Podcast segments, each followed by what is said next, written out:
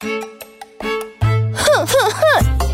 ，A F M 荣兄受不了。你好，我是 Angeline。我是 Rose 陈世康，我是没有塞车来到这里的荣兄。哦，所以今天没有塞车没有，哦。而且天气有点微微的下的一点小雨。Oh my god，怎么可能？真的哦，哇，没有，因为呢，其实每个星期五呢，荣兄来之前呢，都真的是要经历那一个啊非常折磨人的。不过我今天提早了十分钟出门，所以也许那可能十分钟是关键啊，对啊，是关键就改变一切的你知道，事实，你知道吗在吉隆坡？塞车的话，呃，迟个一分钟、两分钟都可以是一件大事，因为可能就是塞车了。你可能就是那个路口啊，这么远，这么这么近，那么远，你知道吗？对对对对对，你看到那个红绿灯哈，就是在绿色的时候，你觉得它应该是可以过，可是它就是没有过，就是你很快就就转红了。然后你就会怪前面那辆车干嘛这么慢？对对对，你就一直很想啊拖什么啊拖？推着它走啊？对。对。没事啊，荣兄下次要避开塞车的话呢，星期五可以六点来跟我们一起做秀。六点看，反正都是上班了嘛，对不对？我我觉得塞车有时候也是一种可以体验人生的感觉了，我还是要继续体验人生。好吗？这样子，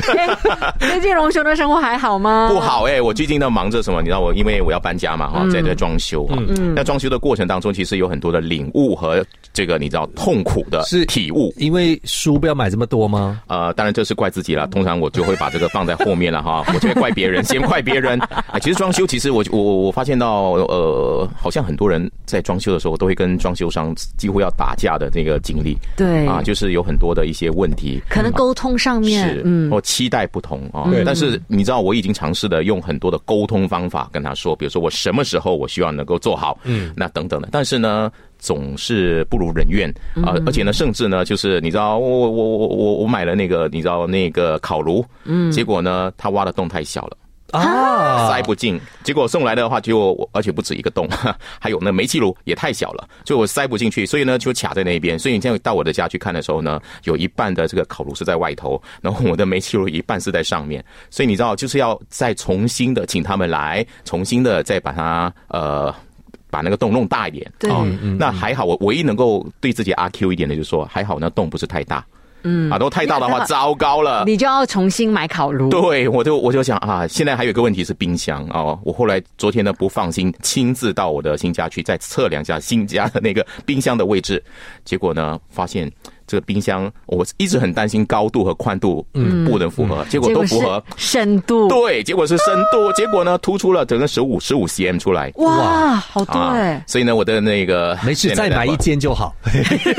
哎，这也是很阿 Q 的说法。好啊，这个就冲着 Royce 说的这句话，再买一间，我的心就比较有疗愈一点，比较舒坦一点。嗯 那当然呢，今天的荣兄呢还有很多呢，可能发生在马来西亚的事情是他受不了的。8FM。A F M 荣兄受不了啊，由我们跟你一起聊一些他真的是在马来西亚的一些新闻，然后他很受不了的事情啊。你好，我是 Angeline。你好，我是 Rose 陈志康。你好，我是受不了的荣兄。我说受不了呢，我想这个经验很多人都有，就是你开车的时候，你一定会有这种受不了的一种感受，那就是我们马来西亚的路洞相当多，嗯洞很多，是啊，到处都是洞啊。然后呢，我们开车的时候要闪来闪去，那如果那个道路你不熟悉的话呢，你的车子呢可能就直接呢。就是被这个路洞呢啊所侵害到，像很多人都有这样的经验，就是突然一个大洞，你闪避不及的话，哎，你轮胎一陷进去，可能轮胎就受损了，你可能甚至整个轮轮胎爆胎要换掉等等的。嗯，那很多人呢都会用这样的一个想法带过这样的一个经历，那就是说，对吧？我倒霉，算了，嗯。啊，但是呢，我觉得我们最近的一个案例啊，有很有激励效果。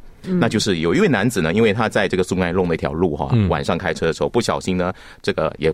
撞到路洞。我们很难不小心，因为到处都是洞。然后撞到了之后，他其他的轮胎就爆胎了，然后甚至他的整个呃轮胎都要换掉了。所以他对这件事情很有意见，所以呢，他就向这个卡江的市议会要求赔偿，但是不得要领。都知道这个结果，大家都可以想而知。后来又向消费人仲裁庭呢提出这个要求要赔偿，也不获这个批准。嗯。最后，他上网研究了一下呢，发现他可以向这个推事庭提出控告。当然，你想到要上法院很麻烦啊，就是要通过很多，要好久，好繁文缛节很多哈。嗯，但是他继续的啊，维持保持他的权利啊，去争取，所以呢，就告上了这个推事庭。嗯，最后呢，终于啊，推事庭判他是呃获胜了，所以呢，这个呃市议会呢需要赔偿他大概三千令吉左右。嗯，我想这个故事哈，这样的一个个案呢，对我们来说是一堂很好的公民权利的教育。是啊，因为我我一直觉得说，我们马来西亚很多人都会呃怎么讲呢，就会姑息，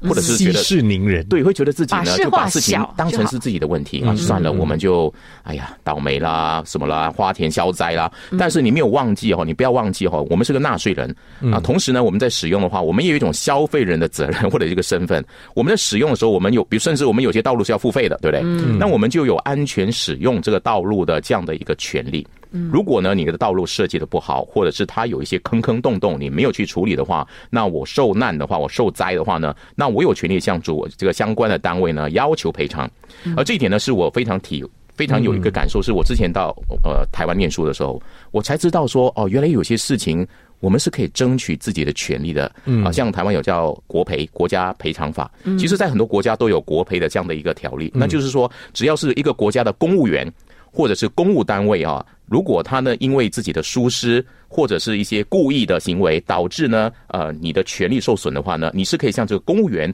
或者这个公务员所属的这个公务单位呢要求赔偿。嗯嗯嗯，可是，在马来西亚很少看到这样，因为大家觉得很麻烦。对啊，觉得哎呀不会赢的啦，而而且那个法律的程序很冗长啊，嗯那你要常常出庭。像你看这个男子，他花了三个月要出庭六次案件管理，那才能够得到这样的结果。但是他不放弃自己身为一个消费人和一个纳税人的责任。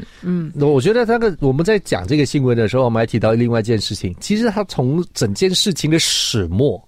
他整个时间他是用了两年时间。的。对。对，他是用两年时间来 claim 那三千块钱哦。我我我觉得反而是很好奇的一个点的是，为什么其实，在不同的这个你说推事庭也好，还是消费人仲裁庭也好，还是其他的单位也好，大的那个审呃就是审理这个案件的这个 assessment 会这么样不一样？对。嗯，就前面两个其实都呃不受理，嗯。对，然后去到推事庭的时候，他才能够受理，嗯而且才成功的获获得赔偿。所以其实会不会是一个，其实就那个呃过程当中，有没有一个更好、更直接，可以让我们市民可以去抒发我们自己的管道？这个意见呢，还是我们 complain 的一个管道呢？因为要用两年时间来讨回一个三千令吉的公道，这事情也不是每个人能做到吧？其实我觉得说，搞不好是因为呢，之前真的从来没有人理过这样子的事情，包括说我们，我们也没有曾经去理过这件事，所以呢，大家都没有办法制定一个所谓的标准，这样大家也就是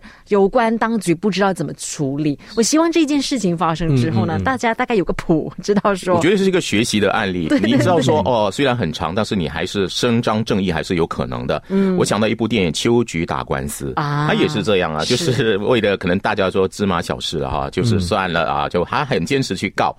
呃，我我我想这个道路哈的问题，当然是我们最常见的，就是坑坑洞洞影响我们的生命啊，或者是什么啊。我们过去也有一些交通意外，就是因为坑洞造成了一些不幸的事情。但是你想，如果我们没有这种权利，或者是像这位呃个案的这个主角，他说，呃，他不是为了钱而已。他说钱不是一切，他真正目的是原则问题。我觉得这个原则问题呢，有时候我们要抓紧啊，不然的话呢，很多时候如果这件事情没有发生的话，继续的这样下去的话呢，我们道路永远都还在。但是这个事情发生的时候呢，很多的市议会啊就会关注了，我们可能会被告的哦。那我会更关注我们的这个道路安全的问题，坑坑洞洞要解决。而且我觉得我们对于国赔或者是说对于这种赔偿的这个权利，我们要了解多一点。你像我我举个例子，比如说台湾哦，他们有很多国赔的方法，比如说呃一场大火，一个餐厅大火。那你想说，呃，牺牲者或者嘛，就是最多是告餐厅，结果呢，国家也要赔偿，为什么？因为这家餐厅呢，它的这个消防的设备它违规使用，或者消防设备不合格等等，这些执法单位没有很好的去查，所以呢，造成这个这个餐厅能够营业，最后呢，造成大火而有人死亡，所以国家也要赔偿。哦，甚至地震也是这样，地震大楼塔有人死亡，那就告这个呃市政府，为什么呢？因为这个地震的这个倒塌的建筑物呢，它也不合规格，建筑不合规格，但是呢，市政府没有去呃就是妥善的去处理，结果他也是因为呃有这样的疏忽也被告，所以呢，很多时候我们追究责任的时候呢，我们就要把源头呢，真正的要把它呃就是归咎到很多不同的相关单位，而不是只是集中在一个呃某一个呃一个人身上或者某一个单位身上。那这样的话呢，我们的国家呢才会向前走。对，大家会注意自己的责任嘛，哦，不然的话呢，我们永远呢都是哎没事啊，撞到洞倒霉啊，然后就上了报纸吵一吵就没事了，那太可惜了。把责任就推卸给没错荣兄受不了。你好，我是 Angeline。你好，我是 Roy 陈志康。你好，我是荣兄陈家荣。最近大家看这个呃大学录取名单的时候呢，每一年呢这个时候都有很多这样的一些新闻，就是很多优秀生说。哎呀，我挤不进，不公平！为什么我们拿不到我要的科系？我这么成绩这么好，嗯，后来我发现我们马来西亚成绩好的人真的很多哎、对那你单单统计来讲的话，就是满分哦，就是你的课业满分啊，学术成绩满分的人哦，其实好多人哦，嗯，所以呢，如果是单单靠课业成绩去申请的话，也未必。会获取录取啊、而且还要靠你的这一个课外活动等等。有人课外活动也满分哦，那大家都满分的情况，怎么样去僧多粥少的科技里面呢，得到一席之位呢？其实有时候还真的要靠运气吧。嗯。啊，所以你看我们的教育总监他就说，呃，就是系统啊，这个抽取系统是没有人情味的，所以没有分种族，也没有分什么的，所以你这个是不是最后要靠运气了？像我看早上啊 r a c e l 说，就是我们的这个名额是不是太少，所以变成有心要读的这个同学呢，不能够挤进去，然后不能如愿，那我们会不会损失啊？那更多的时候，我来看，比如说最近的这个呃，我们统计出来，呃，这个大学生啊，就录取的这个热门科系哈，其实呢，都是我们传统中哈，大家觉得好会读书的人会去读的，比如说医学系会计系和法律系，是啊还有工程系、牙医系等等这些科系都是挤破头的，甚至呢录取率都不超过百分之四十。嗯，呃，每一年呢，就是这个时候就看到很多的优秀生哭哭啼啼的啊，就是很觉得不公平，就是说为什么我成绩好，我录取不到这个医学系？嗯，那我有时候会在想，呃，如果成绩好的话。呃，是不是一定要读热门科系？嗯啊，有些现在学生哈会是这样的，就是我成绩好嘛，我就要读理科。嗯，我成绩好的话呢，我一定要读什么医学系，我要读什么啊、电子工程系。嗯，但是往往呢，有时候呢会忽略到自己适不适合或者喜不喜欢、能不能的情况。因为呢，我我想考试它毕竟只是一个检测你的能力的一个方式。嗯哼，它不代表说，因为大学是很活的，读东西是很活，而且是能够确立你接下来人生很重要方向的一个学习的阶段。嗯，所以呢，你你从小学、中学，你可能就是一般的科目你都会考得好，但是到了大学的时候。你读的东西真的就是你的兴趣和你你自己的一些你的潜能能够发挥出来的科目，所以有时候你在想这个东西，就是我前面的成绩好，不代表我接下来读的这些就能够呃得心应手，或者是得到很好，我。我我有一个问题，其实因为我没有在马来西亚升学过，就是大学我没有在马来西亚读。可是那个问题是我我我倒很好奇的那一点是，一个十八十九岁的人，那你如果是呃中学毕业了，你考完 SCPM 之类的，你开始你要进入大学的时候，你就已经要选科了。嗯嗯，然后你在选科的这个过程当中，其实你是不是已经知道这个课门是不是适合你？你呃承受得了这一个课的这个科系里面的压力，还是这整个东西到最后出来的是一个怎么样的环境，还是一个想象的一个空间吗？其实你在十九岁。这这个年纪的时候，你其实你知道吗？你有能力判断吗？其实我不知道，因为我我当年我去了美国念书的时候，其实我们在在美国念书的时候，都有前面一两年时间，大家就是所谓的你自己去玩吧，嗯。对对，你去玩。探索，对你探上一些通识课这样。对对对，都是通识课，嗯，但大家都是上 elective 啊，然后都是上一些呃 mandatory 的一些嗯是教育呃那那些科系，然后你去上了那些课门了之后，然后你开始可以去啊、呃就开始摸索一些别的啊、你有兴趣，要想要去做 major 的哈、你的专呃你的专科的那一些地方，你去呃拿一两堂课，嗯。你开始知道了之后啊，你可你可以印证一下是不是你的兴趣所在，然后你才来决定到底我 major 我的主修要去修哪一科，嗯，然后那个时候我们才来谈主修这件事情。对对对。要不然的话，其实我们现在这样子哦，你十九岁你还没有踏进那个学那个大学的门口，我就必须要确定我是要当一个医生。而且你不适合当医生。啊，你可能是遇到这个流血的话你就晕倒，你怎么去当医生？你可能就觉得我成绩好，我就应该去读。是其实其实其实这是一个我觉得是大家要去思考的问题啊。就像我有很多周边有很多朋友，因为我是文商科毕业的，嗯嗯，所以我周边有很多同学，尤其是女同学哈，嗯，他们呃可能成绩很好，嗯。啊，那他们呢觉得文商啊就是最热门科系什么会计系，对，可是呢他们对数字是很讨厌的，嗯，你想呃去读会计系的话，是不是跟他们的这个你知道他们的个性和他们的这种这辈子就要很痛苦哎、就是大学你要跟数数字搏斗，是。读完之后呢，你大学毕业后，你会觉得我大学毕业拿了会计系的学位，我出来不工作不做会计，是不是很浪费？结果又做回会计工作，所以你接下来人生三十年、四十年又跟数字打交道。我觉得呢，真的是说到了一个重点了，就是很多人常常会觉得我那么优秀，会不会被浪费掉了？如果我不在这个科系的话，所以呢，很多的优秀生可能他的前途，我反而觉得这样子好像是局限了他们。要么你就是做做医生，要么你就是当律师的这种感觉。像像 Race 刚才讲的话，我们十八十九岁能够清楚你接下来读的东西是不是你要的。我觉得，当然，呃，现在很多大学的大一、大二是不分系的，嗯，就是比如说你是某个学院，呃，传播学院，先让你去读很多你兴兴趣的，然后到大三你才决定你要读偏向哪一个科系。啊、当然，我觉得在中学的时候，呃，应该让现在的这些呃学生哈、更多的去体呃体验，或者是去呃了解你要读的呃科系，或者你要做的那个方那个那条路啊、是怎样的，去具体一点，让他们知道自己能不能，是。可以不可以。我觉得这些很重要，而不是你知道，就是一窝蜂的就说啊，热门科系我就是我我成绩能够达到，我一定要去争取，我没有争取到，我就觉得呃很丢脸。完蛋，对不对了啊，就是不符合呃不公平等等的，反而要觉得你是不是随你自己想做的事情，你的意愿还有你的兴趣去读你要读的系，而且呃，很老实的说一句，我们在中学的时期，我们经历过一次的这个分析的这个过程。你要读 art stream 还是对 science stream？理科。其实你当你你们当年的时候，有没有好好想过自己是适合读哪一个科系的吗？我也是以为自己成绩好要读理科，呃，我们那个年代，安哥我的年代也是如此。但是我们生活会坚定是，虽然我成绩还不错啦哈，前三名，嗯可是我觉得我不想读理科，因为我不喜欢化学。哦，啊，我就说我喜欢历史和地理，我绝对决定要去读文商科。我当年我是完全没有想。因为我是觉得，那当年的时候，我家里的所有的小朋友，就是我的哥哥姐姐们，大家都是理科生。我不读理科的话，我输了耶。对，就是很多这样的这样的一个赢了了观念对啊，所以我觉得现在你就你说的是呃中学生要升大学的话，这个在再一次的这个选科的过程当中，大家的心理状态是不是已经准备好，已经成熟度够？嗯，你够成熟去去分辨到底自己喜欢还有适合自己的东西的话，这个也其实是一个未知之数哦。嗯，等一下回来我们继续有荣兄受不不俩设置 afm 哼哼哼。Afm 荣兄受不了。怎么样？还有最近小屁孩的新闻特别多，而且呢，我觉得呢，从这些小屁孩的行为举止当中，我们马来西亚呢可以少一些稽查单位的执法人员了。为什么因为呢，有一位小屁孩九岁而已哦，而且是女生在怡保，她呢在自己学校门口呢，就是捏造了一个遭拐骗的事件。嗯，结果你知道这件事情一出来哦，网上大家就很担心，家长呢大家很担心，校方担心，呃，警方担心，全部的深入调查之后，发现这个小屁孩他是谎编故事，自编自导自演，目的是什么？因为他看了很多的绑架电影啦，看了很多这一些呃警匪片哦，他想来测试一下警方是如何办案的。